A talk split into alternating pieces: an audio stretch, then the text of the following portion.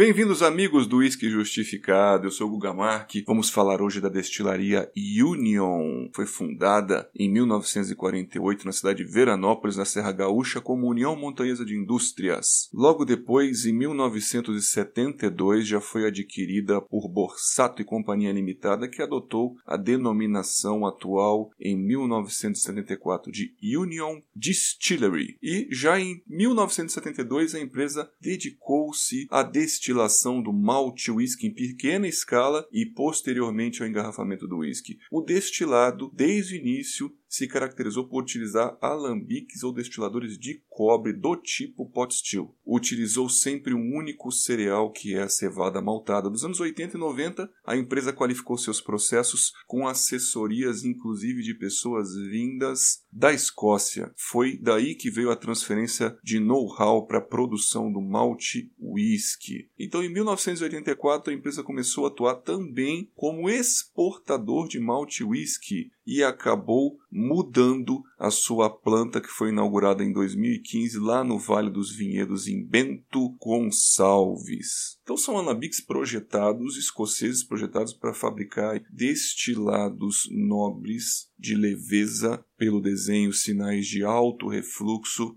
um destilado bastante leve. Esse é o preconceito que a gente tem que ter. É uma empresa séria, é uma empresa nacional, bom planejamento, sinal de formação de bebidas nobres, sim. O portfólio deles conta com vários whiskies, entre eles os turfados, tem o turfado simples, o extra turfado, tem o single malt, eles produzem licor de whisky, tem muita coisa nobre e a gente vai provar o single malt não turfado para a gente ver realmente a qualidade do destilado e a influência da madeira, como ele se conjuga com a madeira. O nome comercial é Pure Malt Whisky, 750ml, graduação alcoólica 40%. Composição: malte whisky e água e a descrição: elaborado com malte whisky envelhecido em barris de carvalho, ex-bourbon, pelo tempo de 5 anos, não é adicionado corante caramelo. É uma garrafa robusta, com uma bela apresentação. Você inicia a degustação evidenciando realmente uma coloração dourado oxidado, mostrando a influência do carvalho americano ex-bourbon Coroa de Lágrimas mostra pra gente gotas têm uma descendência em média velocidade, não são tão rápidas, mostrando uma boa maturação em barricas. Desenvolvendo mais os aromas nasais, a gente percebe sobretudo baunilha, caramelo, pimenta e algumas frutas brancas cozidas.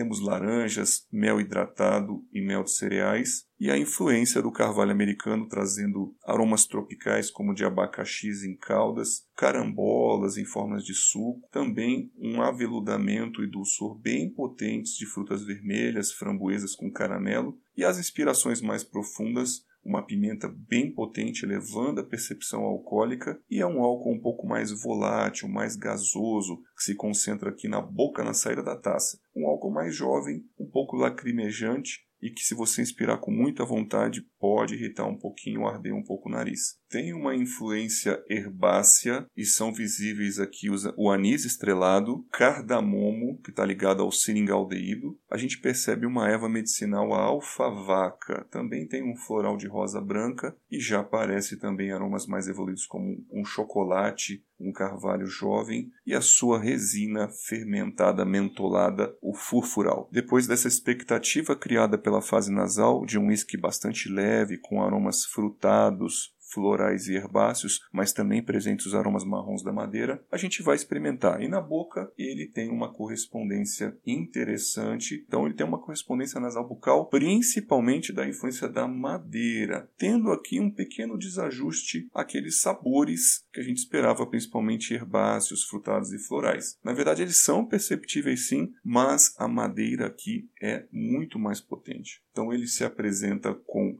corpo médio a leve, com uma oleosidade um pouco mais baixa, e os taninos são muito picantes, levemente ardentes, principalmente lembrando a influência de uma madeira nova, jovem e nobre. Ou seja, provavelmente esses barris aqui têm pouca passagem, podem ser de first fill, pois a potência aromática e potência de sabores da madeira está um pouco sombreando a percepção dos aromas e sabores do destilado. Então, ao primeiro contato, ele é sobretudo amargo, salivante, trazendo um resinado forte aqui que agrega oleosidade e untuosidade à fase bucal e que se mantém também como um residual de boca. Você continua salivando por um período aqui, como se fosse por uma irritação tânica excessiva. A persistência gustativa do destilado e das frutas é um pouco mais rápida, rápida à média, e tem uma presença calorosa alcoólica aqui, principalmente que os taninos apimentados jogam um pouco a percepção alcoólica para cima. A madeira você percebe que ela é um pouco mais duradoura, deixa aqui para gente um retrogosto herbáceo, caramelo, baunilha e bastante amadeirado. Então a gente acaba concluindo que realmente a Union é uma empresa séria, tem história e realmente investiu aí no know-how e não veio para brincar. Trouxe para a gente aqui um destilado fantástico com notas frutadas doces, aveludadas nobres, frutas tropicais presentes. Não tem aqueles aromas artesanais que a gente percebe